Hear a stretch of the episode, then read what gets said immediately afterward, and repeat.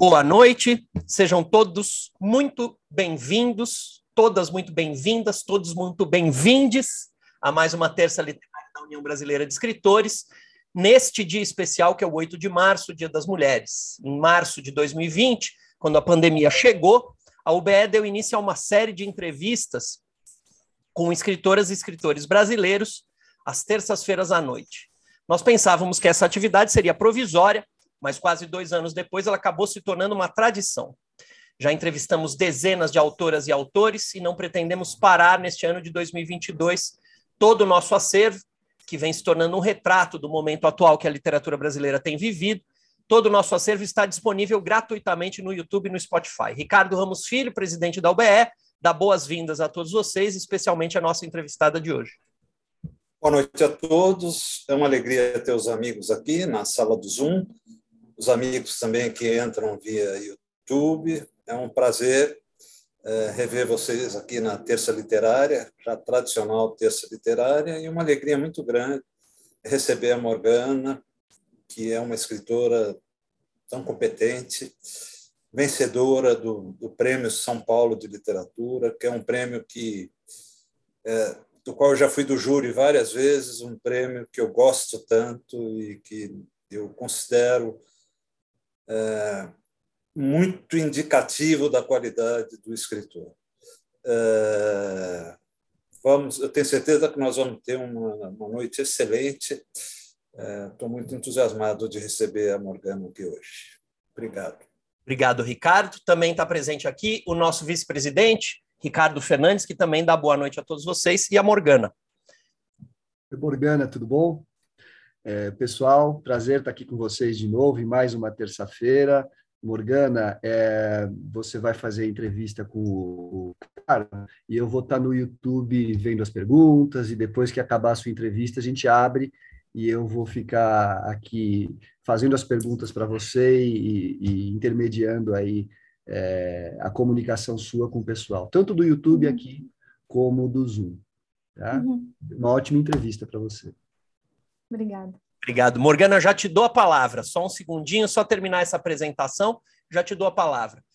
É, nessa noite, a gente também queria é, é, dizer que é, a UBE está iniciando é, um projeto que se chama UBE Jovem, é uma iniciativa com o objetivo de trazer jovens escritores, trazer aos jovens escritores a oportunidade de divulgar os seus livros e a sua carreira é, aqui na UBE. Então, para conhecer o projeto da UBE Jovem, é só ficar atento às nossas redes sociais nos próximos dias, que esse projeto está estourando. Nossa entrevistada de hoje é a escritora e roteirista Morgana Kretzmann. Espero ter pronunciado corretamente, Morgana. Uhum. Autora do elogiado romance Ao Pó, é, que, com o qual ela foi vencedora do Prêmio São Paulo de Literatura na categoria Romance de Estreia. Morgana trabalha atualmente na produção de dois novos livros. Eu vou fazer uma pergunta a respeito disso. Vamos ver se a gente consegue. É, é, saiu na semana passada a notícia no Estadão e tal. Então vamos ver se ela conversa um pouquinho com a gente sobre esses dois próximos livros que vão sair, é, que completam o que ela vem chamando de narrativas da Terra Vermelha, que foram iniciadas com o romance Ao Pó e agora ela vai dar continuidade, ela vai contar um pouco para a gente sobre isso. O último trabalho como roteirista é, foi a escrita de uma série para o canal de streaming da Disney+, com estreia prevista para 2023. Ela é coordenadora editorial da... É, é Revistaria ou Revista Ria? como, como eu falo? Você escolhe, você eu escolhe. Uhum. Ah, eu, eu, vou, eu vou escolher Revistaria, que é a revista literária online da RIA, Livraria de São Paulo.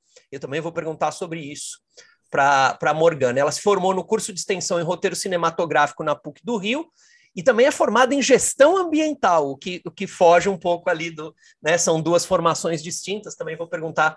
Quando eu falar do meu próximo livro, vai saber que não fujo. Ah, perfeitamente. E hoje Morgana está morando em São Paulo. Eu sou seu entrevistador, Morgana, então é, já, já te dou a palavra. Se quiser dar uma boa noite para o pessoal e a gente começa. Ok, boa noite para todo mundo que está aqui na sala do Zoom, para as pessoas que estão nos assistindo no YouTube. É, Ricardo, um prazer te conhecer é, assim, virtualmente. É, obrigada, Rogério, prazer também. Obrigada, Ricardo. Se eu estiver esquecendo mais alguém, por favor, me digam. E é uma honra imensa estar aqui nessa sala com a presença de Maria Valéria Rezende. Obrigado, Morgana. Também estamos muito felizes de te receber. Bom, então a gente funciona da seguinte maneira: eu faço perguntas para você mais ou menos por 40 minutos às vezes um pouquinho mais, às vezes um pouquinho menos, e depois o Ricardo Fernandes vai vai fazer a mediação das perguntas do público, pessoal que está aqui nesta sala do Zoom ou do e ou, né, do pessoal que está lá na sala do YouTube. Morgana, a gente tem uma, uma pergunta padrão aqui para começar, que é a seguinte: é, eu, eu nem sei como é que começou a, a tradição dessa pergunta, mas é, desde o começo a gente faz que é a gente quer saber de todo mundo que vem aqui na, na Terça Literária da UBE, como é que é a sua história de leitora e como é que é a sua história de escritora. Né? Então, é, é, vamos, vamos começar pela sua história de leitora lá na infância. Como é que, como é que você tomou contato com os livros? Eu, eu, eu adiciono aí uma pergunta. Você nasceu numa cidade pequena, cidade de Tenente Portela, então já, já engato a pergunta: tinha, tinha biblioteca, tinha fácil acesso aos livros? Como é que é? Como é que foi o teu caminho com, com a leitura e com os livros? É, então, é, eu comecei, acho que lendo como todo mundo, gibis. E uh, meu pai lia muito, meu pai lia muito, né? Mas ele tinha uma coisa no final de semana. Meu pai trabalhava três turnos e isso a gente já morava em Três Passos, que é uma cidade um pouco maior que Tenente Portela.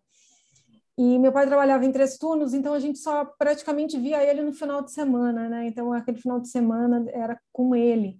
E eu tentava meio que fazer tudo com ele, assim. Meu pai é professor, o professor da cidade, professor de história, tinha um puto orgulho, né? Desculpa, gente, eu falo palavrão. E, Pode falar, aqui, aqui, então, aqui tem censura. Tá bom. Não, e quando eu fico nervosa, eu falo mais palavrão, e eu preciso dizer isso para todos vocês que eu estou nervosa, é porque eu sei que é uma honra enorme estar aqui, é, e eu estou até agora me perguntando se vocês têm certeza desse convite, mas agora estamos aqui, vamos até o fim. Só, só Muito obrigada mesmo, gente temos certeza absoluta. Estamos muito felizes de receber você aqui. Não tem motivo nenhum para você ficar nervosa. Vou dizer para você, a UBE é sua casa. Sinta-se em casa. Obrigada, obrigada, Rogério. Então, eu comecei lendo gibis, né? Mônica, Disney, que eram os gibis que o pai lia depois do almoço. Uh, o pai deitava na cama e ia ler aqueles gibis, e o pai tinha uma barriga enorme, assim, de tomador de cerveja. E aí eu ficava deitada, escorada, minha cabecinha era pequenininha, deitada, escorada na cabeça dele, tentando, só que eu não conseguia ler, né, porque eu não sabia. Então eu já imagino, ficava imaginando as histórias e ria sozinha daquilo.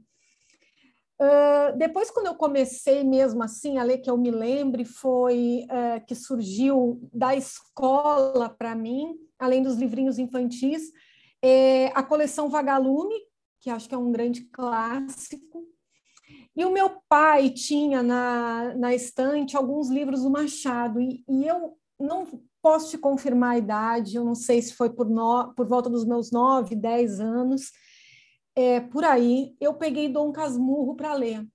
Não entendi muita coisa, mas algumas coisas eu entendi e fiquei fascinada com aquela mulher, com Capitu, com o amor que aqueles dois homens tinham por aquela mulher. Então, tem essa coisa com o Dom Casmurro, então eu tenho né, essa coisa. E uh, nós tínhamos também por volta de uns 10 ou 11 anos, na biblioteca da, do, da cidade de Três Passos, tinha muitos livros do Sidney Sheldon. e tinha uma amiga minha que começou a ler e ela falou: precisamos todos, todas ler Sidney Sheldon e a gente vai se encontrar na praça que ficava na frente da cidade, cidade minúscula, né? Tinha um chafariz lá na praça tal, para a gente discutir o livro. Então começamos, era um grupo de seis, sete meninas a ler Sidney Sheldon. Isso durou, acho que, sei lá, um ano, um ano e pouco. Assim. A gente lia Sidney Sheldon, ia passando o livro da biblioteca de uma para outra, depois a gente ia para pra praça pequeno clube de leitura. Pois é, isso, isso que eu ia dizer. Na, na, na sua pré-adolescência, você já estava é, à frente do tempo, porque os clubes de leitura viraram uma moda recente, acho que de uns cinco anos para cá, talvez menos até, e você já estava fazendo teu clube de leitura lá atrás. Posso fazer uma pergunta sobre o Dom Casmurro? É, aquelas, é, tem muita gente que diz que na primeira leitura do Dom Casmurro não enxergou é, é, muita gente, quando lê o Dom Casmurro pela primeira vez, fica, vamos dizer assim, do lado do Beitinho, e depois demora um pouco para ir para o lado da Capitu. Foi seu caso? Acho que eu sempre fiquei do lado da Capitu. Eu era pequena, né? Isso fazem alguns anos, alguns bons anos, essa primeira leitura. Mas acho que eu sempre fiquei do lado da Capitu e, e eu era muito apaixonada por aquela mulher. Claro que eu era muito pequena, não conseguia entender, né? Nem muito bem a história, nem muito bem o que estava acontecendo. Mas posso dizer hoje adulta que eu sigo do lado da Capitu. Legal, que bom. Então foi Dom Casmurro, muito Sidney Sheldon. Tem mais alguma leitura lá da, da infância e da adolescência que foi marcante? Coleção Vagalume. A coleção Vagalume você falou. E nesse, nessa, nesse clube de leitura, nessa, nesse diálogo, já surgiu o, o, o desejo de se tornar escritora? Então, é, a minha mãe conta que mais ou menos por essa idade, né, 9, 10, 11 anos aí, que era essa época que a gente se encontrava para falar sobre literatura e livros e discutir, eu tinha, eu cheguei a dizer para ela que eu queria ser escritora. É, eu lembro vagamente disso, assim, de uma coisa perto da piscina lá da cidade.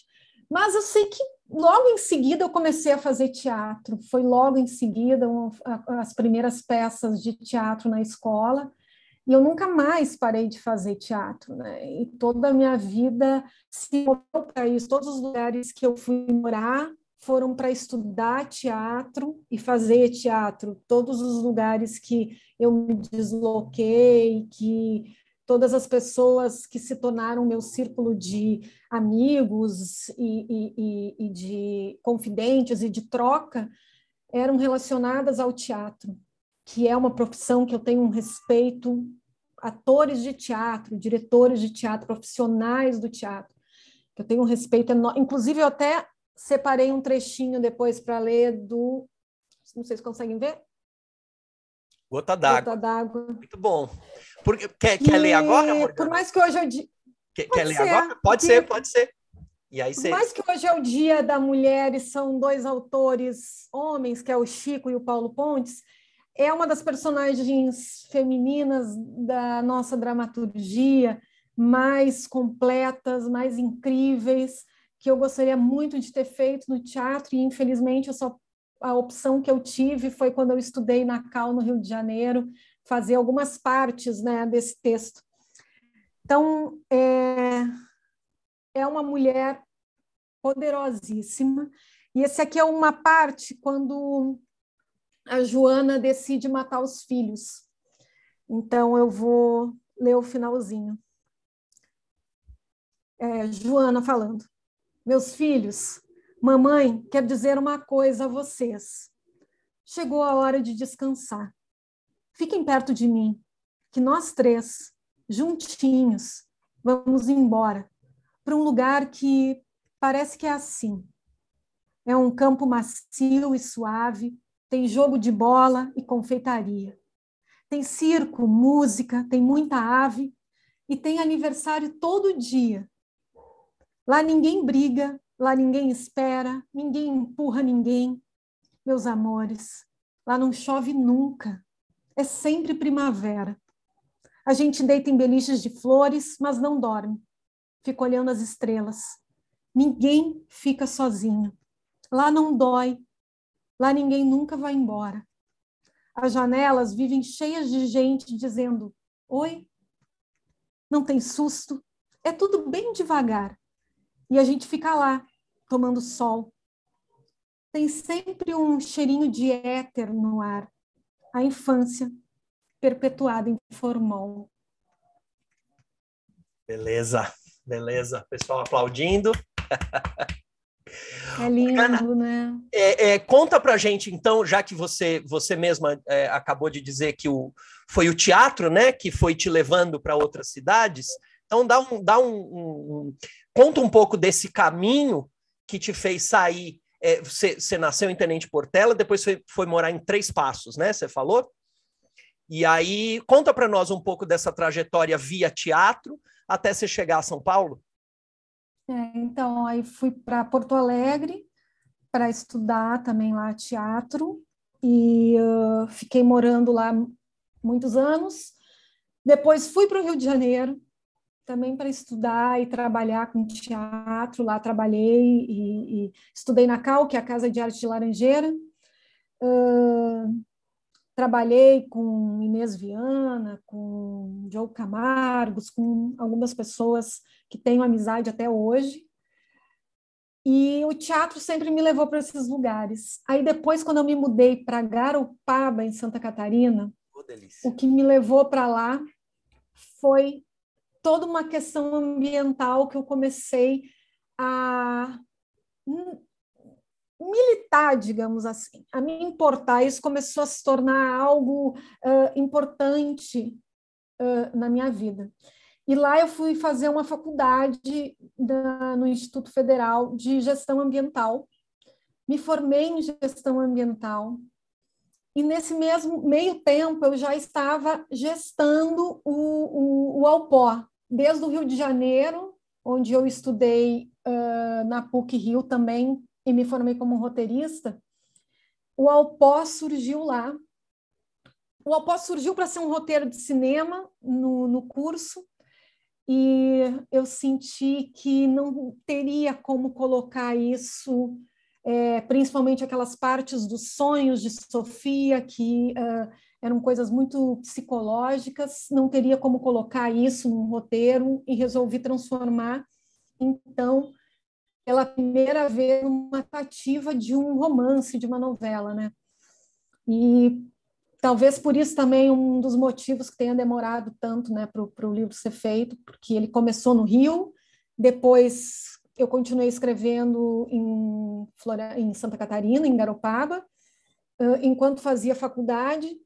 Aí nos mudamos para São Paulo, agora sim por causa da literatura, e terminei então o livro aqui em São Paulo, e já com a ideia de outros livros, inclusive um deles com uma temática ambiental, de denúncia. E... Uhum. É Ô, Morgana, peraí, deixa eu só dar um, um, um, passinho atrás. A tua experiência no teatro foi mais como atriz ou como ou, ou, ou alguma outra, uh, algum, outra, algum outro papel no, no dentro dos, dos, dos grupos? foi como atriz no início, depois eu comecei a escrever dramaturgia. Uhum, uhum. Então, eu ganhei, uh, acho que foram dois ou três prêmios, agora não sei, uh, por, uma, por uma peça que eu escrevi e também dirigi, trabalhei como diretora. Eu adaptei para o teatro o livro Big Jato, do Chico Sá. E tem uma coisa minha e eu não acho que todo mundo tem que ser assim, mas é uma característica minha e eu não consigo trabalhar de outro jeito, é que eu me jogo completamente num trabalho que eu estou fazendo.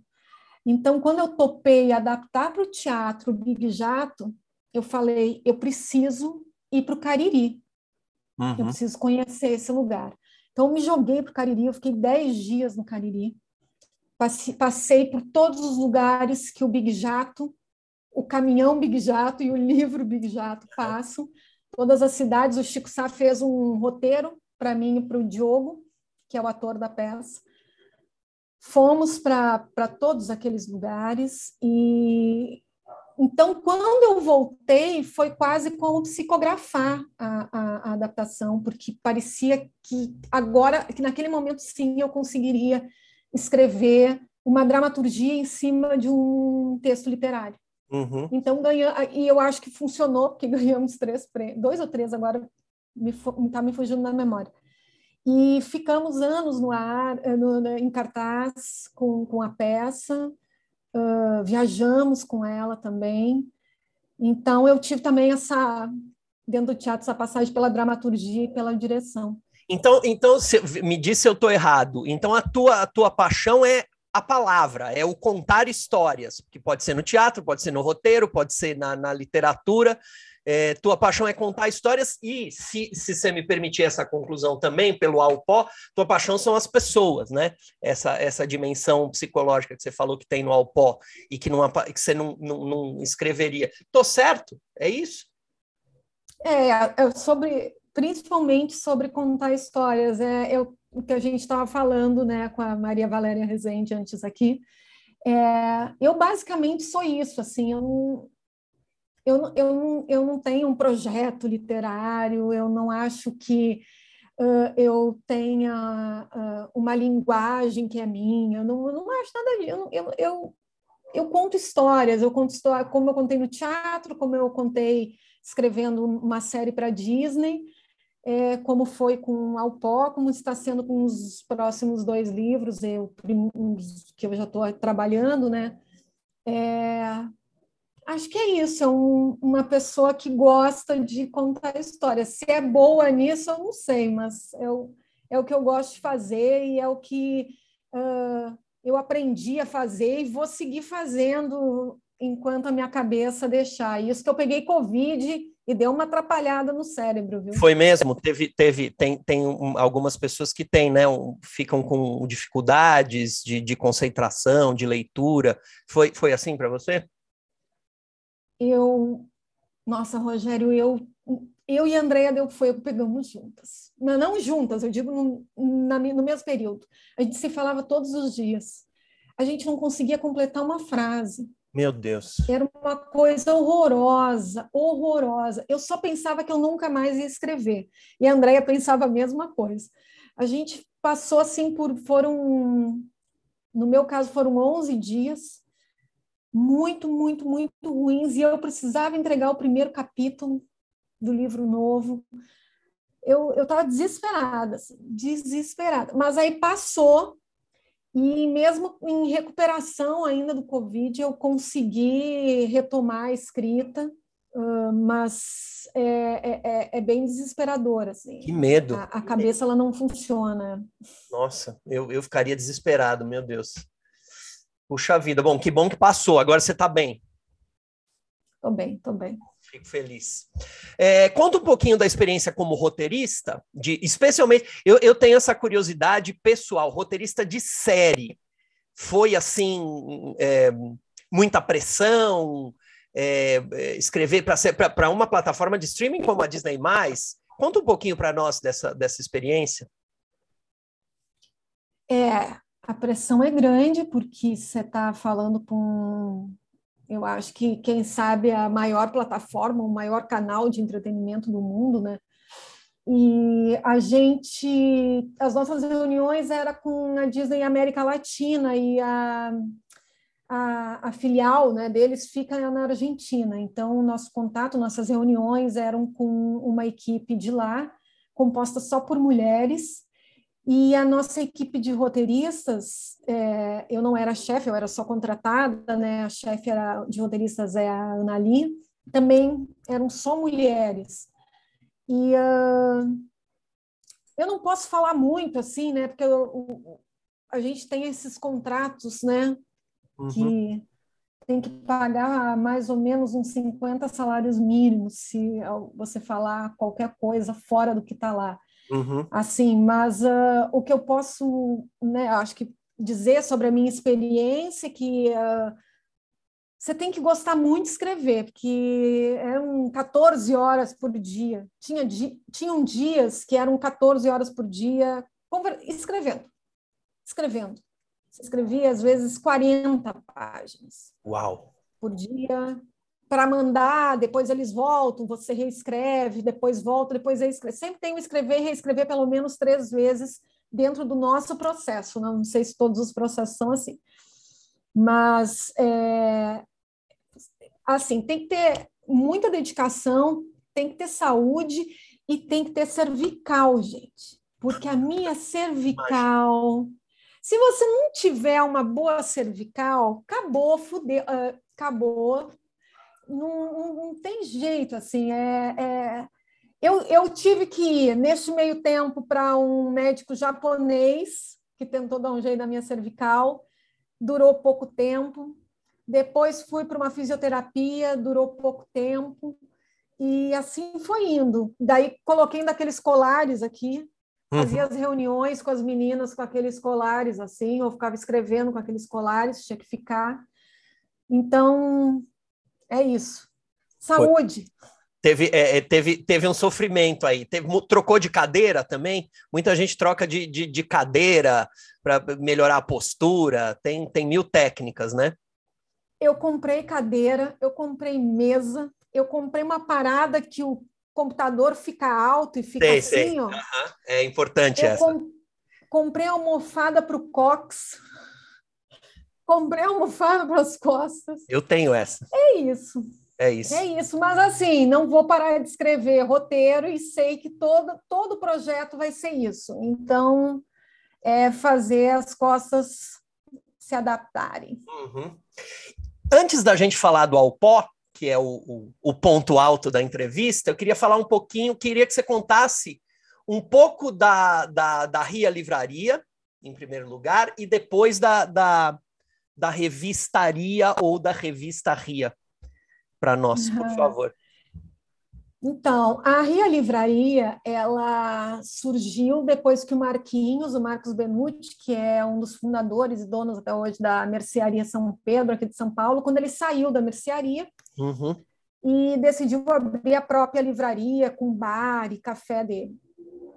Então, quando, logo que ele abriu, fechou por questões pandêmicas, né? Então, foi foram, olha, eu acho que foi um mês aberto e, e fechou mais ou menos isso. E aí eu tive a ideia de a, a fazer essa revista virtual, porque eu falei, Marquinhos, a gente tem que manter, né? Você tem que manter o nome da RIA, né? Durante a pandemia, para as pessoas continuarem falando da RIA Livraria, para quando reabrir isso não ser nenhuma surpresa ou novidade, assim, né? Para as pessoas continuarem com a, a livraria na cabeça. E também acho que vai ser uma maneira da gente manter nossa sanidade e, uhum. quem sabe, ajudar na sanidade das pessoas que a gente for né, convidar para participar da revista. A Marquinhos topou e uh, o Ian Viedo, que é um poeta que também trabalha até hoje na, na Ria Livraria como livreiro, uh, entrou nessa com a gente. E na época o Jarbas Galhardo, que era da Balada Literária, Uhum. Hoje ele não está mais e quem está no lugar dele é a Cacá Joanello, que é uma outra escritora gaúcha, fazendo diagramação da revista. E foi isso, a gente criou isso, criou essa revista numa tentativa de nos salvar, e, e, e, porque a gente falava toda semana, conversava toda semana, discutia a, a pauta da revista, as pessoas que iríamos convidar, uh, como que a revista estava ficando, e isso realmente foi um, um abraço, assim, para todos nós. Hoje a revista está menor, porque ela, não que ela tenha perdido o sentido, acho que não perde, mas aquele sentido de que né, a, a, na pandemia estamos todos realmente só trancados dentro de casa sem poder sair, isso já não está mais acontecendo. E um dos objetivos da revista é dar oportunidade, né, dar espaço para gente nova, não jovem, nova. Então, a gente sempre trabalhou, uh, e isso eu sempre fiz questão de que fosse, desde a primeira edição até hoje, que a gente tivesse um nome de peso relevante dentro da literatura e cinco, seis nomes de pessoas novas. Que esse um nome iria trazer certas leito certos leitores para a revista que iriam acabar conhecendo essas outras pessoas uh, uh, novas, né, que estão começando como escritores e escritoras. Então, a gente tem tentado fazer isso até hoje. Por exemplo, essa semana a gente vai ter uma uh, escritora que está para lançar o livro dela, um poeta que ainda é uma, um, um, um, um autor que está começando, e, ao mesmo tempo, é, a Mara Moira. Uhum. Então, é assim que a gente tem tentado trabalhar na revista, e que eu espero que, pelo menos até o final desse ano, que a nossa ideia, continuar com ela, que ela continue. E, aí, e pretendemos também fazer a versão impressa dela com, com todos esses nomes, né, juntos, daí uma grande revista grossa com todo mundo, para quem sabe encerrar um ciclo Legal. literário. É, a Mara Moira, aliás, que estará aqui conosco, se não me engano, na semana que vem, vai ser entrevistada. Se não me engano, é semana mesmo. que vem. É, é. Que Eu legal. até peguei um livro dela aqui, se eu fosse, se eu fosse puta, se eu, deixa eu ver. O nome. Ah. Se eu fosse puta, acho que é esse aqui, né? É Uhum, que eu não sei se eu falo puta ou pura, porque ela risca o livro, né? uhum. E eu sou muito, eu sou muito, muito, muito, muito agradecida a este livro. É um livro incrível. Bom, então vamos, vamos falar do seu, né? Vamos falar do Alpó. Então, a primeira coisa, é, é para quem não leu o livro, o pessoal que está aqui, Alpó está aqui, publicado pela Patuá, vou mostrar aqui para vocês. É a história da Sofia, né? Nascida na cidade de Tenente Portela. É, o livro começa, os, os capítulos são divididos é, é, em anos, né? Então tem capítulos que são 1999, 2004, 2006, é, e, e uns outros capítulos que são menores, que são mais, mais reflexivos, né, Morgana? Mais psicológicos. Esses não são marcados com, com as datas dos, dos anos. O livro começa com um, um, um episódio bastante chocante, né, de, de violência sexual familiar de um tio, né, que, que é, comete violência contra as sobrinhas. Então não estou, como se diz atualmente, não estou dando spoiler nenhum. Esse é o ponto de partida do livro. E depois é, essa personagem que é uma dessas sobrinhas, ela vai fazer todo um, ela tem todo um, um, uma trajetória na vida dela em que ela vai passar por outras experiências, essas eu não vou contar em detalhes para o pessoal ler o livro, né? Ela passa por outras experiências é, traumáticas, é, é, experiências com dois namorados especificamente, e, e aí todo o livro, se eu, eu espero não estar errado, Morgana, se eu falar alguma bobagem, você por favor me corrija, acho que o, o próprio sentido da narrativa é de que maneira essa, é, essa personagem vai conseguir lidar, superar e mais do que isso, né? Se, se afirmar é, diante desses, é, desses episódios. Estou sendo assim genérico para não para não não estragar o, o, a experiência da leitura. É, eu queria te perguntar em primeiro lugar, você pedir, pedir para você contar o processo de criação desse livro, que eu sei que foi longo, você já disse hoje, e você sempre diz isso em outras entrevistas que eu andei procurando para te entrevistar. Foi um processo longo, muito intenso. Você disse que alguns capítulos, eu, eu li numa outra entrevista que você deu, alguns capítulos você concluía e, e você tinha que se deitar para descansar, um processo muito intenso, muito dolorido, né, de produção desse livro. Então, queria que você, você é, dividisse um pouco conosco essa experiência. É, então, Rogério, como, como eu falei, assim, mas isso também é uma questão minha. Quem sabe é a, a minha vontade de ter sido jornalista e não fui, queria ter feito essa faculdade e não fiz. Eu pesquiso muito para escrever, eu gosto de pesquisar, eu gosto de ir a campo pesquisar. É, quando eu estava trabalhando numa outra série para um canal da Globoplay que acabou não saindo, é, era uma série que uh, falava sobre prostituição. E a gente foi para um local lá no Rio de Janeiro, é, na, um lugar chamado Vila Mimosa, uh, para fazer pesquisa e conversar com essas meninas. A gente quase foi morta no lugar, obviamente, porque é um lugar pesadíssimo, barra pesadíssima, porque a, a, além da prostituição tinha muito tráfico, então, e, e, e, e, as pessoas começaram a nos cercar, foi um, foi um dia difícil, mas, assim, eu fiquei muito chocada porque eu encontrei lá meninas de 14, 15 anos, assim, trabalhando como adultas, que é o que essa, o, que acontece nesses lugares, né, e uh, eu cheguei, eu, eu, eu, lembro que nesse dia eu cheguei em casa e eu fiquei uns três dias, assim, com a minha energia completamente acabada, assim, na cama, como se estivesse doente. E eu ainda não estava escrevendo o, o, o Alpó. Eu só estava com a ideia, né? Já tinha me formado na PUC, estava com essa ideia, né? E eu pensei, como que eu vou fazer para entrevistar as pessoas que eu quero entrevistar para esse livro? E, e, e, porque eu sabia que isso ia acabar acontecendo também, e foi o que aconteceu. Eu acho que mais difícil do que escrever foi uh, foi realmente ir atrás dessas histórias, assim, você saber que uh, o abuso infantil é muito mais comum do que a gente pode imaginar em todas as classes sociais, em todas as cidades, é, pequenas, grandes, médias, em todos os estados. E, uh, e é uma coisa pesada, é, é, um assunto muito pesado falar de abuso infantil. É, eu, eu gosto de avisar desde o início, assim, o meu livro trata de abuso infantil e que não é um, um assunto leve.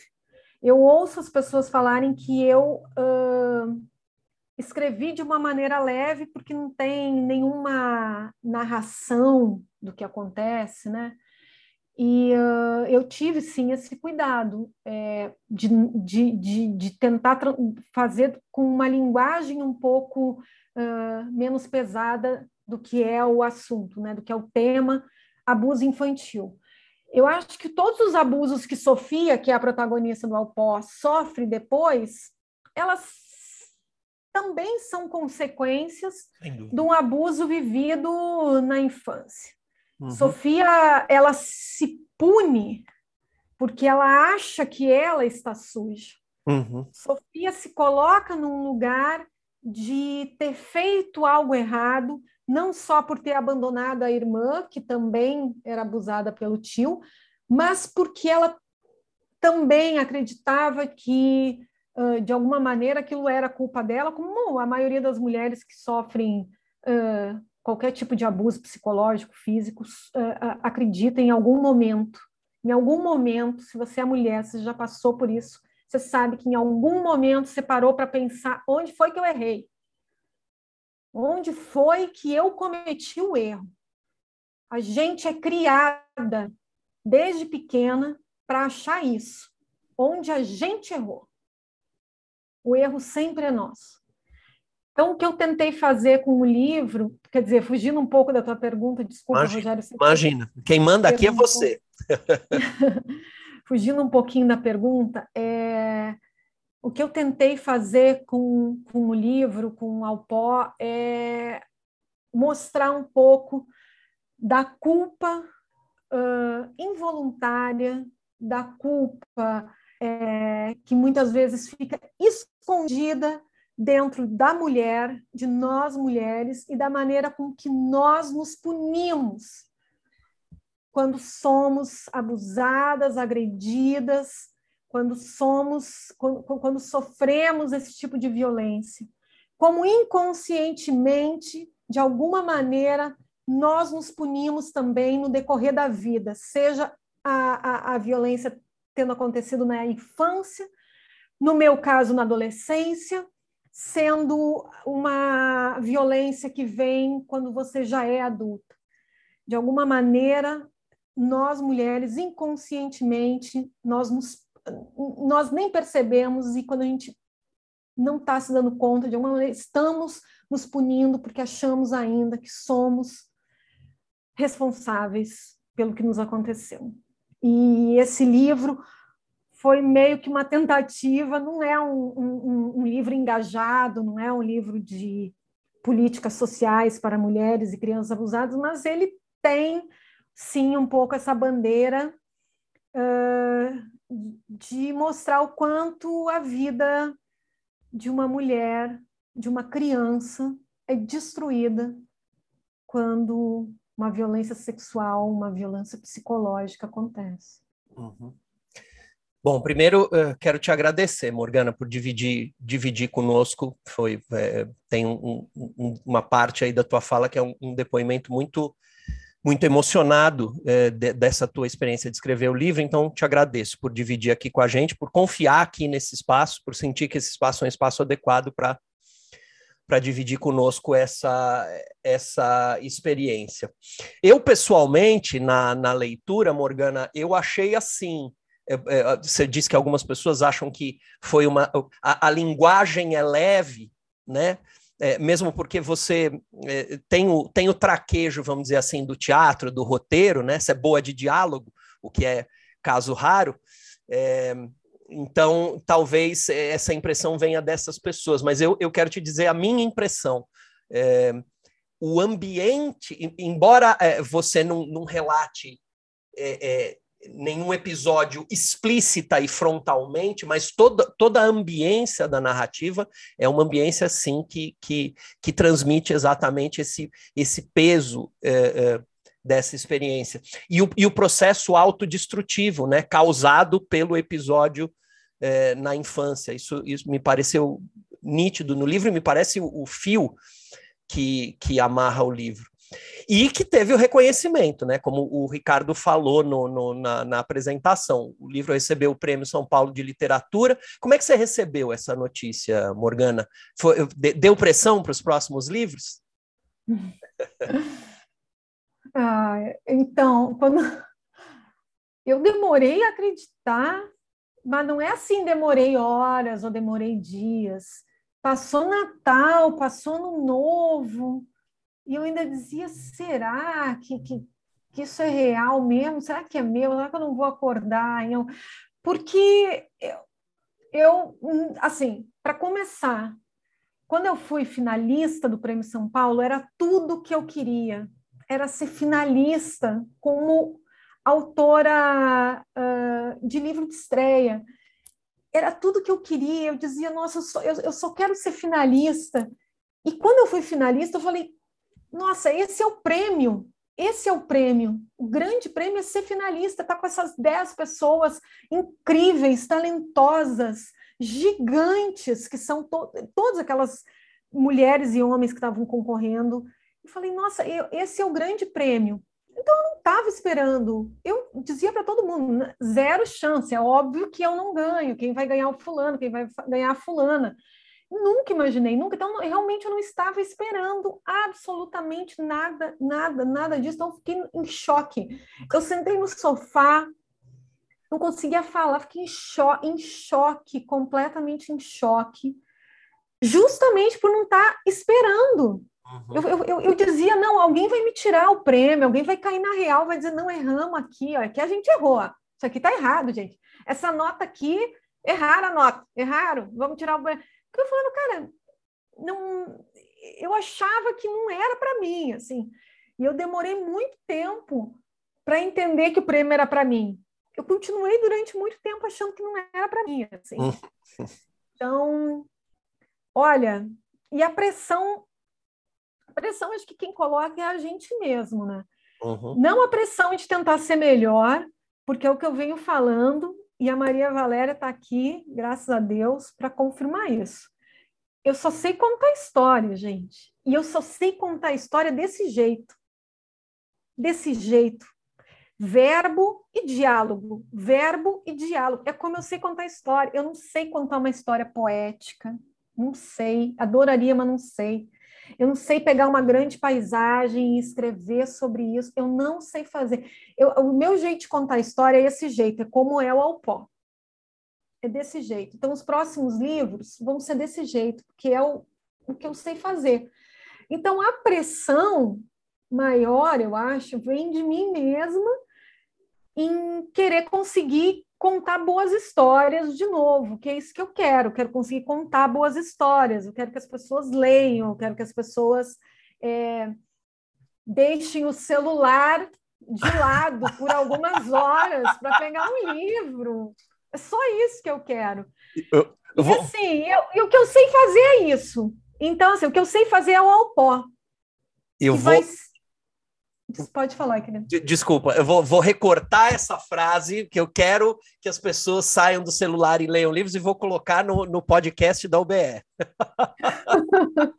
que pretensão a minha, gente. Não, pelo contrário, acho que está ótimo. Que pretensão. Ótimo. Que eu, será que eu vou conseguir tirar alguém do WhatsApp? Eu do aposto Twitter? que sim. Eu aposto que sim. Vamos aproveitar, já que você já é, é, adiantou, né, na, nessa tua fala que vem coisa nova. Então fala um pouquinho, saiu no, no, no Estadão, né? Você compartilhou nas suas redes aí esses dias que você vai publicar dois romances pela Companhia das Letras. Títulos: Água Turvo, é isso? E Safra de Sangue. O que podemos esperar desses próximos livros? Então, é como eu, eu, eu falei, é eu venho chamando isso de narrativas da Terra Vermelha. São todos livros que se passam nesse interior uh, esquecido do Brasil, e quando eu falo interior esquecido ou interior profundo, eu sei que é um, um termo polêmico, eu quero dizer que não são nem pequenas cidades. Por exemplo, o que aconteceu com Sofia e Aline, a irmã dela, foi lá na Romana Seca, que é interior do interior, não é nenhuma cidade, né? É um lugar de chão batido, de terra vermelha. Então, os, os próximos livros, tanto Água Turvo quanto Safra de Sangue, se passam nesses lugares, assim, nesses lugares muito retirados, muito esquecidos. E uh, por isso Terra Vermelha, né? E são narrativas que têm como protagonista todos os livros mulheres. O Água Turvo são três mulheres, Safra de Sangue é uma mulher.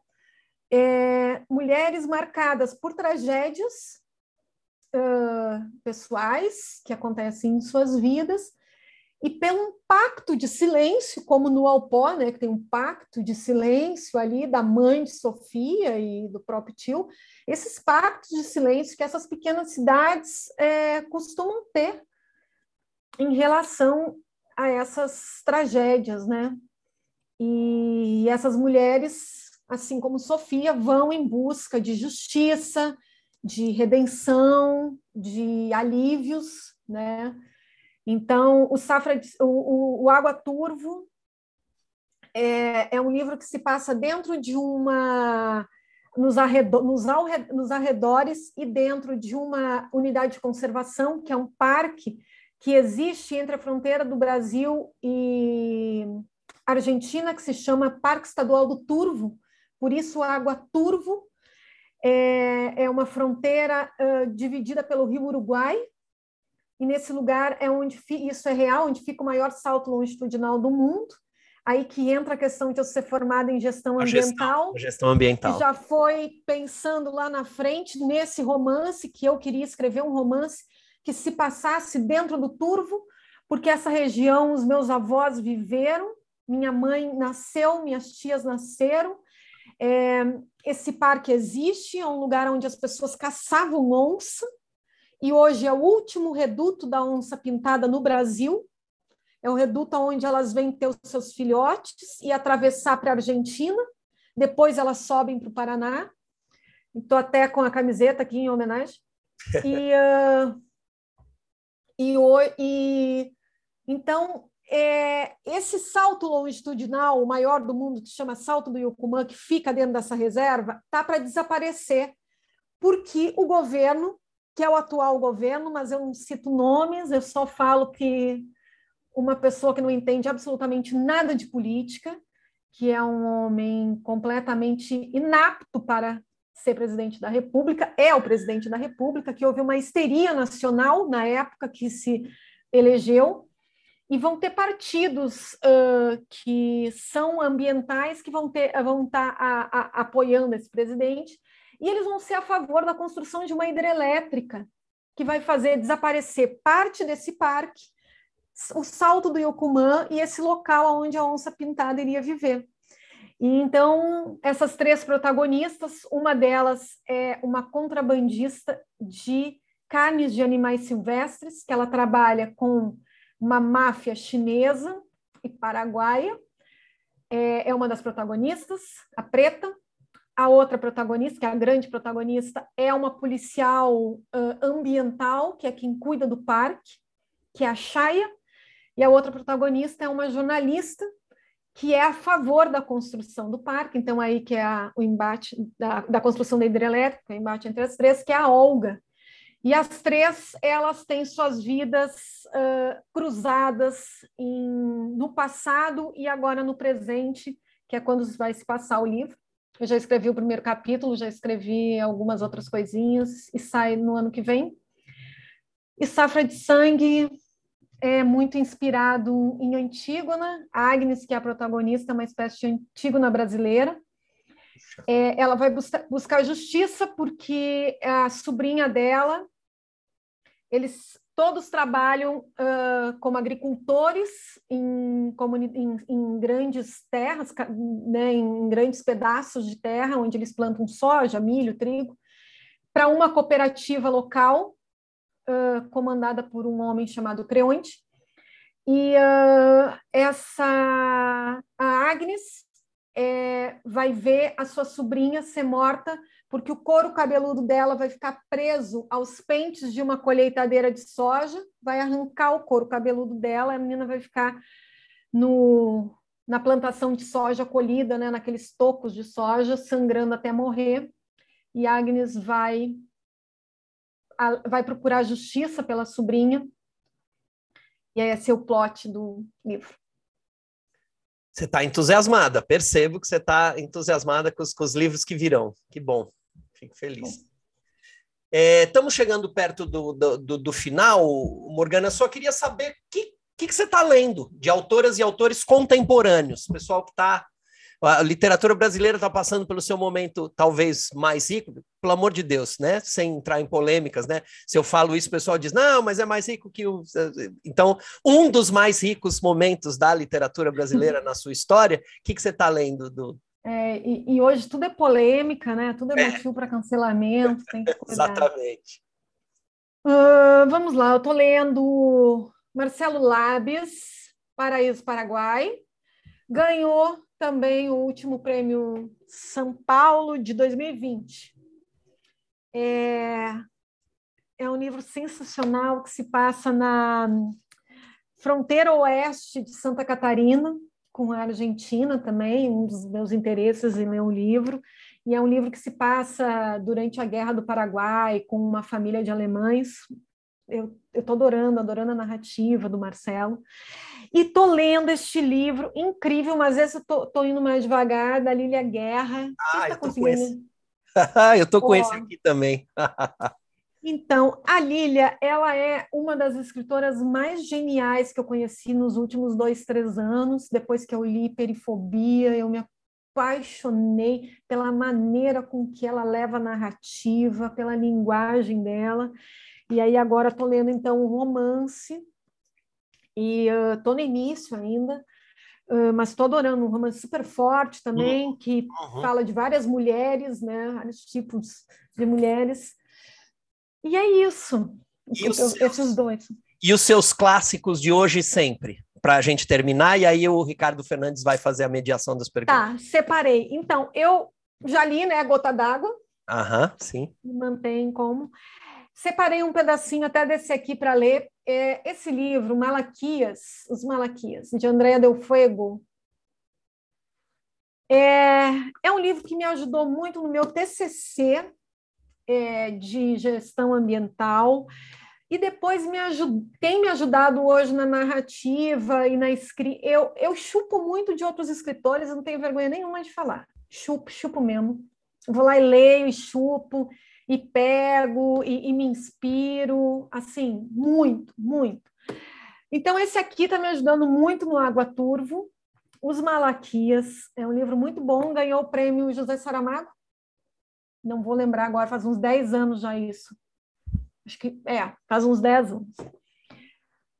O Faulkner, Opa. eu tenho a maior cara de pau, porque eu, eu só não digo que eu copio o Faulkner, porque senão acho que eu seria presa.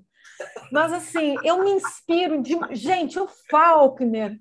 E este livro aqui, ó, Enquanto Agonizo, uma coisa maravilhosa, uma linguagem maravilhosa. É claro que é uma piada dizer que eu copio o Faulkner, porque eu nunca conseguiria na vida. Só morrendo e nascendo de novo. Mas é um livro que uh, me inspira para tudo, inclusive para roteiros. Uh, Davis, Estão vendo? Tipos de perturbação. É, eu conheci ela numa flip também há um milhão de anos atrás e ela assinou esse livro para mim, autografou. E uh, sou apaixonada também por essa mulher. E é isso que eu separei, senão eu vou ficar horas aqui. E também poderia pegar todos os livros da Maria Valéria Rezende, 40 Dias, enfim. Que é uma escritora maravilhosa, musa que nos inspira e que abriu caminhos para hoje nós que estamos aí começando poder ter a, uma estrada também, é, graças a escritoras como a Maria Valéria, que a gente está aí, né? Como escritoras, como mulheres. Muita gratidão por isso.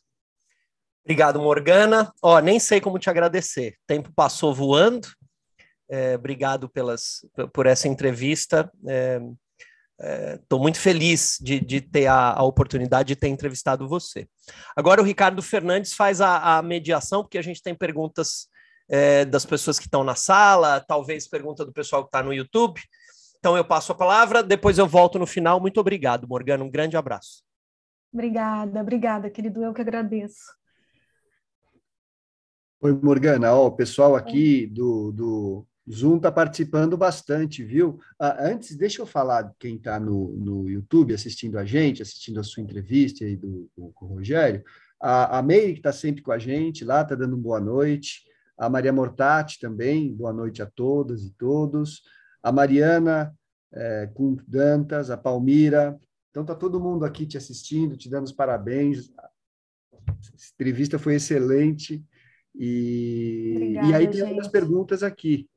É, primeiro é o Ricardo Ramos, que, que você quer abrir o seu microfone, Xará?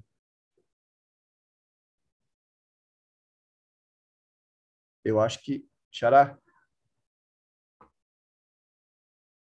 É, a gente não está te ouvindo. Precisava autorizar o microfone. Eu não consigo abrir sem autorizar. Entendeu? E eu acho que vai acontecer isso com todo mundo, tá? Adorei a entrevista, Morgana, muito legal. Obrigada é... pelo convite. Ah, que isso.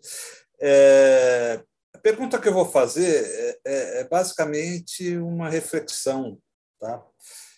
Você ganhou o Prêmio São Paulo com o Alpó pela Patois, do nosso querido eh, Eduardo Lacerda, né? Que é um, um editor eh, que, que, eu fiquei muito feliz quando eu soube que você ganhou o livro, ganhou o prêmio, tendo sido publicado pela Patois, porque, de certa forma, a Patois também foi premiada. Né? E, Pela terceira e, vez. É, e, e, ele sempre é, é, sempre muito bacana ver uma editora pequena como a Patois, pequena que eu digo, comparado com outras editoras, mas grande na maneira como é, publica os autores e coloca esses autores em evidência e arrisca, né? Porque o Eduardo ele lê, ele ele aposta nos autores e publica esses autores, né? Então nós temos hoje eh, editoras como a Patois do, do Eduardo fazendo isso, a, a Penalux do Wilson God fazendo isso também, uhum. a Reformatório do Marcelo Nocelli, a própria Nós, da, da Simone Paulino, são editoras que apostam no, no autor novo. E aí, né, e é por mérito seu, né, você vai agora para a Companhia das Letras. É, não é um pouco. Não estou fazendo uma crítica à tua ida, tá? Eu, eu adoraria ser publicado. Eu acho que a Companhia das Letras é a maior editora brasileira eu acho que é a editora que faz uma coisa pelo autor que eu acho importantíssimo. É a editora que melhor distribui o livro. Quer dizer, então você ser publicado pela Companhia das Letras é garantia de que seu livro vai ser bem distribuído no Brasil inteiro. Né? Os Foi o que o Eduardo dois, Lacerda falou. É, nos dois livros. Né? Então, maravilha aí. Mas não é um pouco cômodo para essas grandes editoras deixar esse trabalho, vamos dizer, de garimpo para pessoas como Eduardo, como Marcelo Nocelli, e só irem, só publicarem o autor quando ele vira sucesso, não é? Não é né? Porque é, é, eu fico pensando assim, seria tão bom se Companhia das Letras, Globo, Record, Todavia, essas editoras grandes abrissem espaço também para o autor estreante. Você precisou ganhar um prêmio como autor estreante para poder ser é, publicada pela Companhia das Letras. Que bom, que legal, muito legal ser publicado pela Que bom que você falou sobre isso, Ricardo. Desculpe te interromper, você já terminou? Não, claro, não, já. Era ah, é, isso que eu estou dizendo, é uma pergunta, mas é também um comentário. Né? É... Sim, não, e eu fico feliz que você tenha uh, falado sobre isso, porque eu não queria uh, terminar essa nossa conversa sem falar sobre uh, essa questão. É, que eu sei que vira polêmica, né? Uhum. E eu sou a terceira autora mulher do, do Eduardo Lacerda, da Patois, que ganha o Prêmio São Paulo e que migra para outras editoras, editoras maiores. Né? Já aconteceu com a Micheline, com a Paulinha Fabro e agora comigo. É, eu tive uma conversa, obviamente, antes de qualquer coisa, eu falei com o Eduardo e eu né, falei né, do interesse, tudo, e foi o que o Eduardo disse, né? É, que uh, ele ficava feliz por mim porque ele acreditava que uh, os meus próximos livros, né, é, ou a minha carreira literária, digamos assim, eu não gosto de falar muito disso, mas enfim, precisava estar numa editora que pudesse distribuir melhor, que é uma coisa que a Patois não consegue fazer. E ele me deu os parabéns, ficou feliz e como nós sempre é porque eu e o Eduardo somos amigos, né? Nós, nós não temos só uma relação de editor e autora, somos amigos. É uma coisa que eu torço pelo, eu, eu respeito e torço pelo trabalho do Eduardo e da Patuá, e eu sei que ele respeita e torce pelo meu trabalho. Então, quando isso aconteceu, é, a gente já tinha conversado até antes dessas propostas virem, não foi só uma proposta da Companhia das Letras, outras editoras maiores também uh, uh, tiveram propostas de outras editoras, e foi o que o Eduardo disse, assim, é, é, o, é o caminho natural é, para quem uh, vai escrever livros mais ou menos nessa linha que eu venho escrevendo, e que, obviamente, ele estava torcendo por mim, assim como eu torço pela Patuá. Mas uh, dos, um dos motivos de eu ter escolhido a Companhia das Letras, e eu acho que isso é importante ser dito, é porque a Stephanie Rock, que vai ser a minha editora, que é uma menina jovem que é, entrou como editora lá agora, é, e a própria Companhia das Letras respeitou o meu trabalho, mas respeitou acima de tudo a Patuá. Em nenhum momento eles pediram traga o seu livro vencedor para cá. Uhum. Em nenhum momento isso aconteceu. E eu achei isso respeitoso, porque foi respeitoso comigo e foi respeitoso com a editora, porque eu não tiraria o Alpó da Patuá. E isso era uma coisa que eu vinha pensando muito, né? As editoras que vierem me procurar, o que, o que vai acontecer? Eu não posso, eu, eu não vou tirar o livro da editora onde ele nasceu, cresceu e deve ficar, que é onde o Alpó tem que ficar. Então, a minha relação de trabalho com o Eduardo segue com o Alpó. Eu estou lançando Coronárias com ele, agora no dia 19 do 3, que é uma. É, é um livro com mais dez outras mulheres que falam de. Uh, falamos sobre a pandemia, né? Mulheres que falam sobre a pandemia. Tenho outros projetos também com o Eduardo e vamos continuar. E tudo que o Eduardo me chamar, eu vou continuar fazendo. Outros projetos, inclusive esse da revista, né, que eu, a gente está querendo fazer impressa, eu quero muito fazer com a Patuá, né, que, que, que saia pela Patuá, a revistaria. Então, a gente também tem outros projetos, outras coisas que a gente vai continuar fazendo. Os nossos caminhos, eles não se separaram, eles seguem juntos. É, eu acho que, eu sempre falo que o Eduardo é cigano, né?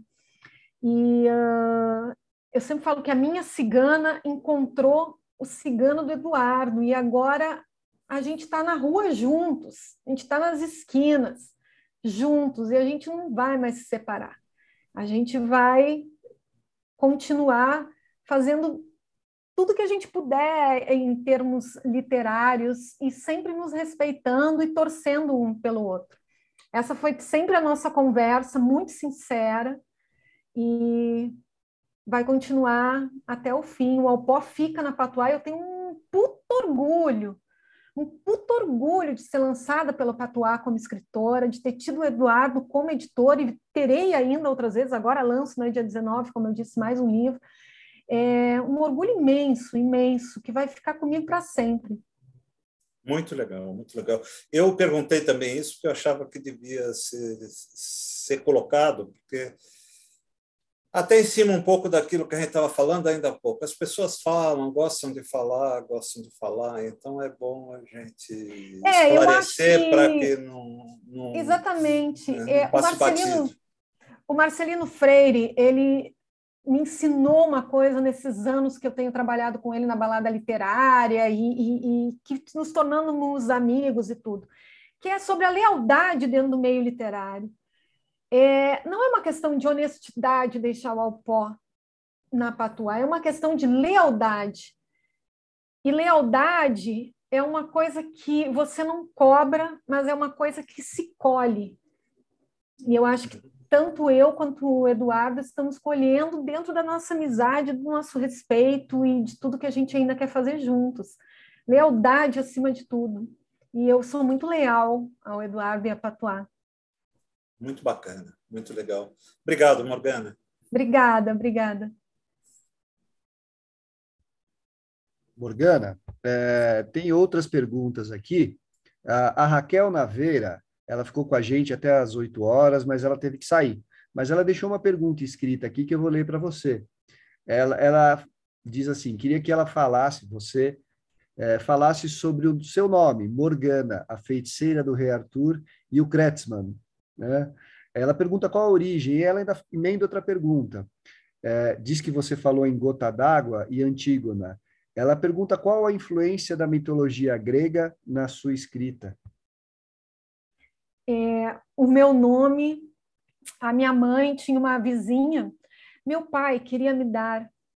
A gente, né, hoje em dia, a gente não pode dizer que nenhum nome é feio ou que nenhum nome, todos os nomes são nomes, né? Mas o meu pai queria me dar o nome de Marusca. E não tinha jeito, porque era o nome de uma imperatriz alemã, russa, não sei, ele queria, professor de história, né? E a minha mãe já desesperada, aí tinha uma vizinha dela que tinha uma filha, porque no Rio Grande do Sul e Santa Catarina o nome Morgana é bem comum, mesmo assim, bem comum. Tinha ah, uma vizinha que tinha uma filha com esse nome, e a minha mãe foi lá e disse para o meu pai: Mas é um nome que também tem a ver com alguma coisa. Muda de ideia. Ele aceitou que, meu, que mudasse de Marusca para Morgana.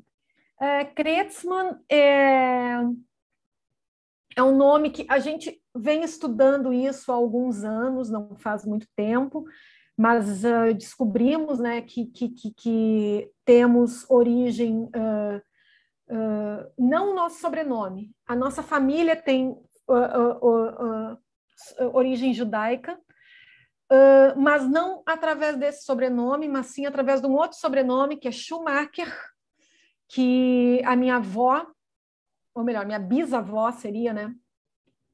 Agnes, é por isso que o nome da próxima, da terceira protagonista lá do próximo livro também vai se chamar Agnes é, essa minha avó, Agnes Schumacher, é, era de família judia, da Alemanha, e o Kretzmann vem porque o meu avô é, é, foi adotado por essa família.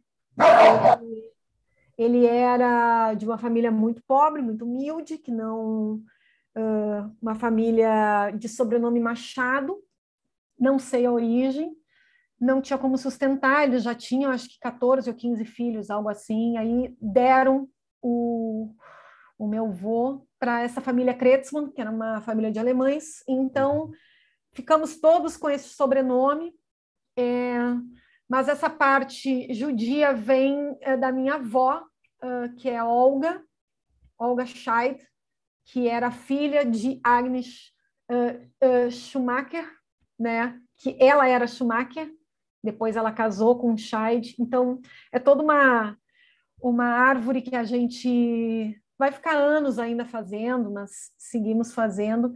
Mas uh, é isso, o sobrenome. E você tem Schumacher no seu nome. Não, não temos nem Schumacher, nem Scheid. Só tem o Kretzmann, que nem seria, uh, como se fala, não, não, o, o, o, o Kretzmann não é nosso de sangue, é porque o meu uhum. avô foi adotado por essa família e todos os outros sobrenomes a gente não tem. Nem o sobrenome da minha mãe também não tem. E acho que é isso, e, né? E, e, é, e, ela, e ela emenda com uma pergunta que ela, é, você falou em Gota d'Água antigo, ah, né? ela quer saber a influência uhum. da mitologia grega na sua escrita.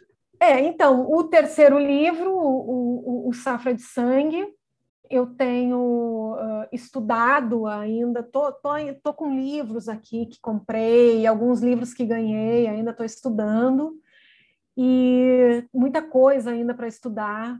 E eu acho que a mitologia nos, nos influencia desde sempre, né? É aí o início de tudo, então, com é, certeza. teatro, mas nesse né? é, e, mas nesse último livro, com certeza, em relação à Antígona, e sim, no teatro nem se fala. Eu preciso muito fazer uma piada sobre o teatro, que eu não sei se alguém vai entender, já que estão cancelando tudo que é russo.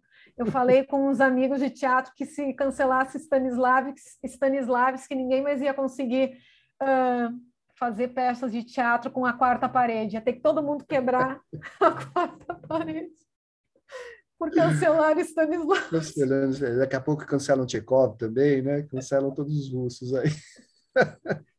É que Stanislavski é a nossa base de estudo. Eu tenho livros e livros aqui de Stanislavski. Você interpreta, né, teatro como imagina, você, você tira todo um estudo, né, de um século quase que viemos estudando, né, Hollywood. Hollywood é todo Stanislavski. Vai, vai fazer o quê? Vai cancelar os filmes agora também?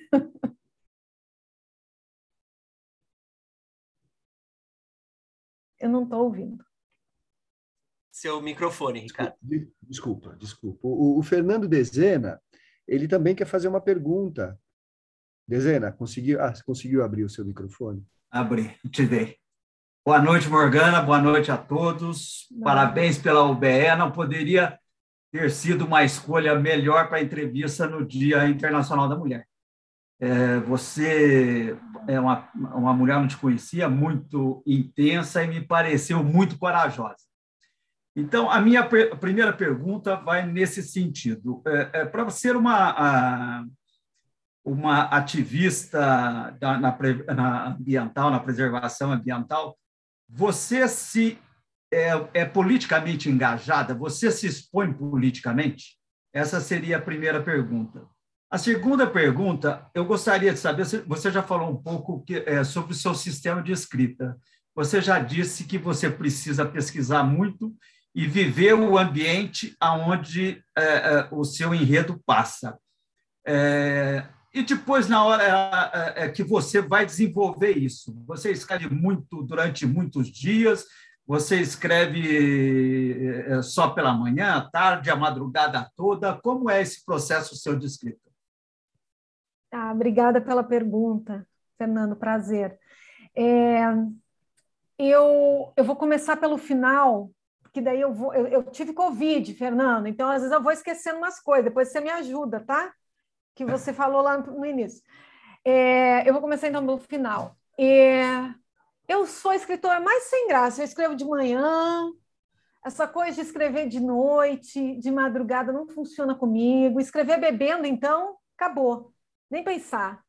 Eu, assim, eu trabalho aqui no meu escritório até por volta de seis, sete horas é o, o tempo que eu trabalho. De manhã, paro para fazer algumas coisas durante o dia, quando eu posso, né? Porque eu, eu às vezes estou na Ria Livraria, às vezes estou em algum, na, algum evento da, sei lá, da balada literária ou alguma outra coisa que eu não consigo. Mas esse seria o ideal uh, para mim como escritora. Aí fico aqui até umas seis, sete horas, que é o horário que eu vou me preparar para preparar um jantar ou para ir jantar com o Paulo para tomar uma taça de vinho, para relaxar. Então, assim, o vinho, por exemplo, a mim só funciona para relaxar. Eu não conseguiria nunca escrever, nunca, nunca, absolutamente nunca escrever bebendo. Então, assim, é isso. Eu, é, é, é, é bem é, é, é, bem uma. Eu acordo de manhã, eu faço meu café, eu venho para o meu escritório, aí eu reviso alguma coisa que eu escrevi no dia anterior, uh, reescrevo ou escrevo alguma coisa nova.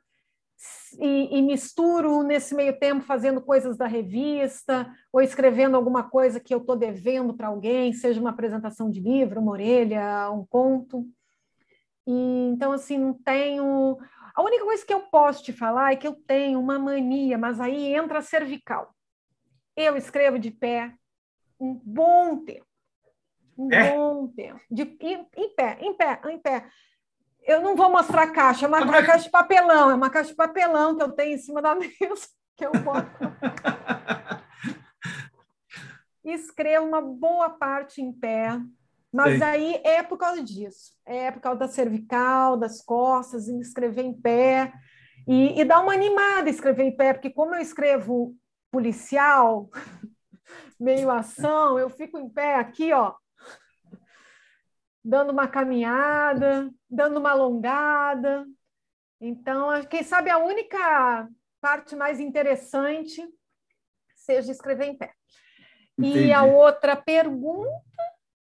É, não, sobre não, o ativismo. É, o ativismo, o é, ativismo. É, eu é, fui. Político, você é um ativista político, você se expõe politicamente? Eu já fui muito, inclusive eu tive que deletar meu Twitter. E depois, passou alguns anos, eu, eu fiz um novo e tudo, mas o que eu tinha antigo eu tive. Eu já fui muito uh, de bater boca, é, uh, lá em Garopaba mesmo, a gente chegou aí, sei lá, ficar na frente de empreendimentos que a gente sabia que iam acabar com uma área de uma unidade de conservação e que as pessoas estavam conseguindo liminar atrás de liminar para continuar fazendo pelo menos os estudos de impacto ambiental para quem sabe construir. Só que a gente sabe como é que é. Depois que você consegue o estudo de impacto ambiental, é assim: você vai lá e quando vê a pessoa construiu, né? Mas hoje, é, não sei se também tivemos uma pandemia aí no meio de mais de dois anos, né? Mas hoje sou um pouco mais tranquila. E confesso que é, nesses momentos onde eu tenho a oportunidade, que são poucos, porque é, eu ganhei um prêmio, Ricardo Ramos, mas as pessoas continuam me lendo pouquíssimo. Eu quero acreditar que as pessoas têm medo de ler o Alpó, mas eu sei que também não é só isso. Mas continuo. Eu, eu, eu fico falando, o Eduardo fez mil cópias do Alpó. Eu tô com medo de chegar daqui a cinco anos eu ter que comprar, porque não está vendendo, sabe? Então eu fico assim, gente, compra, tem que comprar, é editora independente, tem que comprar o livro, vai lá, compra o livro, divulga. Não é porque ganhou prêmio que está tranquilo, não está. Não é assim. Não Ô, vende Morgana, horrores. Depois você passa o link para gente aqui. Ah, gente... ótimo, faço sim isso, vou botar aqui no, no grupo.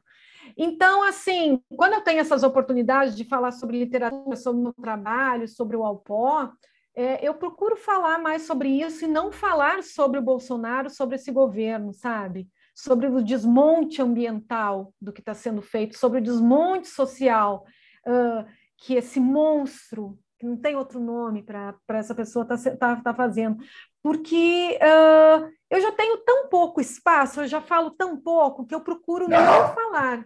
Mas sim, é, este governo está fazendo um desmonte com os povos indígenas, um desmonte com toda a nossa, com a Amazônia, com a Mata Atlântica, com tudo que ele pode desmontar, porque eu acho que ele tem raiva de árvore, ele tem raiva de rio limpo, só pode ser isso. Então, é, é uma tristeza. E esse livro, Água Turvo, vai colocar ele caricato, sim, como sendo uma aberração, e vai falar do desmonte ambiental, que esse governo, sabe, que isso fique para a posteridade. Para falar de uma maneira, dentro da ficção, um livro policial, mas do desmonte que esse homem está fazendo, sabe? Porque isso tem que ficar registrado para que não aconteça mais. Eu espero. A UBE pensa como você. Que bom. Boa noite, parabéns. Maria Valéria também. E olha, é, Morgana, você falou sobre escrever em pé, né? O, o, Rogério quer dar uma palavrinha depois. O, o, Ricardo Ramos disse aqui que o Fernando Pessoa escrevia em pé, né? E eu me lembro de eu ter visto um filme em que o Hemingway escrevia em pé também. Ao contrário de você, ele bebia muito, né? E bebia uísque. Você não bebe nada. E aí, Rogério, não sei se, eu, se, é isso que você ia comentar. Não, não, não, eu não ia falar da bebedeira do Hemingway, não. É, mas ia falar de, escrever em pé. É, tem agora, inclusive, Morgana, não sei se você viu, é, algumas armações específicas para trabalhar em pé. Você já viu isso? Procurar não. Tem, tem. Você coloca, uh, uh, tem, tem, dá, dá uma procurada na internet porque tem umas armações para trabalhar em pé com, com o computador e tal. Isso tá bastante gente. Eu conheço bastante gente que tem trabalhado em pé, especialmente no período da pandemia, por conta de, de problemas, ou, ou combina trabalhar em pé com escrevendo, né, no computador, ou, ou combina trabalhar duas horas em pé, duas horas sentado, duas horas em pé, duas horas sentado, um alongamento no meio e tal. Isso aconteceu, ficou bastante recorrente. Depois, depois a gente troca uns, uns, links. Eu quero, porque eu tenho uma caixa de papelão aqui, gente. É isso que eu tenho, uma caixa de papelão. Eu boto o meu computador em cima da mesa e da caixa de papelão. É, sua, sua cervical vai agradecer, viu? É, né? Olha, o, o Antônio Carlos quer, quer fazer uma pergunta aqui também. Antônio Carlos. Boa noite. Estou encantado com você e com a sua maturidade, porque quando eu te vi, eu achei você com uma cara de adolescente.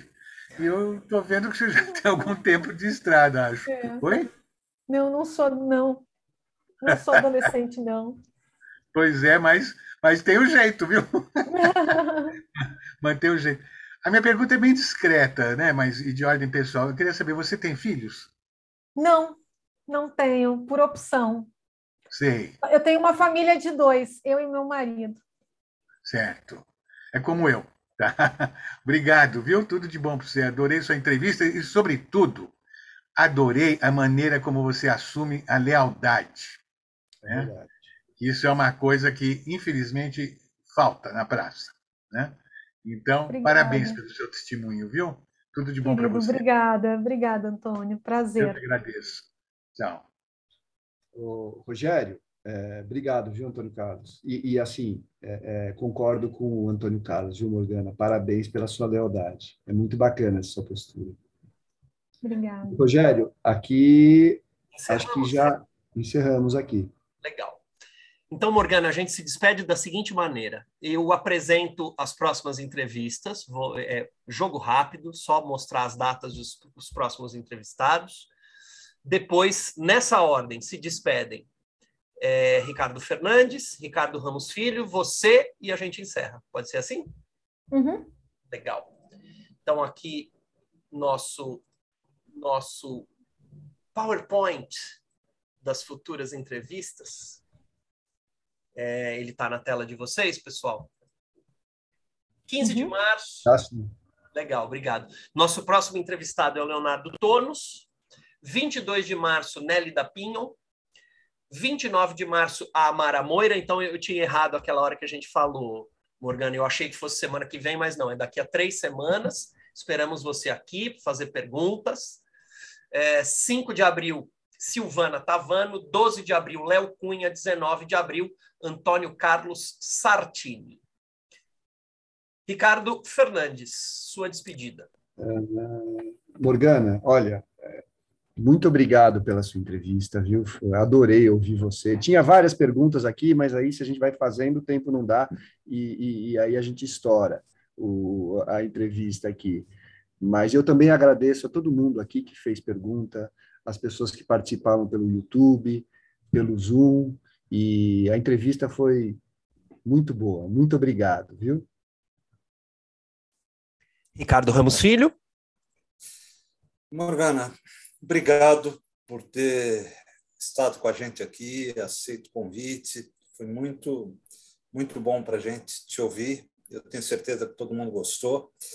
Eu, é isso que a gente se propõe a fazer aqui no, na, na UBE e nessa terça literária: trazer gente inteligente, trazer gente que escreve e bater papo, falar de literatura, falar sobre o ofício de escrever. Então, foi muito gostoso ter você por aqui. Eu agradeço aos amigos presentes, em especial a Maria Valéria, que eu estava com saudade dela, fazia tempo que a gente não, não se via. Um beijo grande, Maria Valéria. E um beijo para todos. Foi um prazer estar com vocês aqui. Obrigado, Ricardo. Morgana, você ficou, você ia ler alguma coisa para fechar? Era isso? Tinha alguma coisa para ler? É, mas eu não sei se cabe agora nesse ah, tá momento, bom. Será? É, Demanda. É, porque era um, Tempo é... é seu, o espaço é seu. Não, é porque uh, eu, eu não sei se é uma leitura para encerrar, né? Seria uma parte do, do, do, do, do livro Os Malaquias, da Andrea, e, uh, é, e, seria mais uma leitura se eu fosse fazer no meio, assim, para a gente ainda ah, discutir sobre, enfim, narrativas e, e, e maneiras de escrever. Então, é isso, eu quero agradecer o convite, é, foi uma honra e um privilégio estar aqui com vocês. Como eu disse, eu, eu ganhei o prêmio uh, São Paulo de Literatura, mas o, a, a, o caminho ele continua, uh, não tem nada ganho, é, ainda mais em termos literários, quando a gente fala sobre isso, né? É, o Alpó ainda precisa alcançar leitores, ainda tem muito para tem muita estrada para seguir. É, eu espero que vocês que estão aqui e quem está nos assistindo no YouTube, que não, ainda não tenha comprado o livro, compre, indique.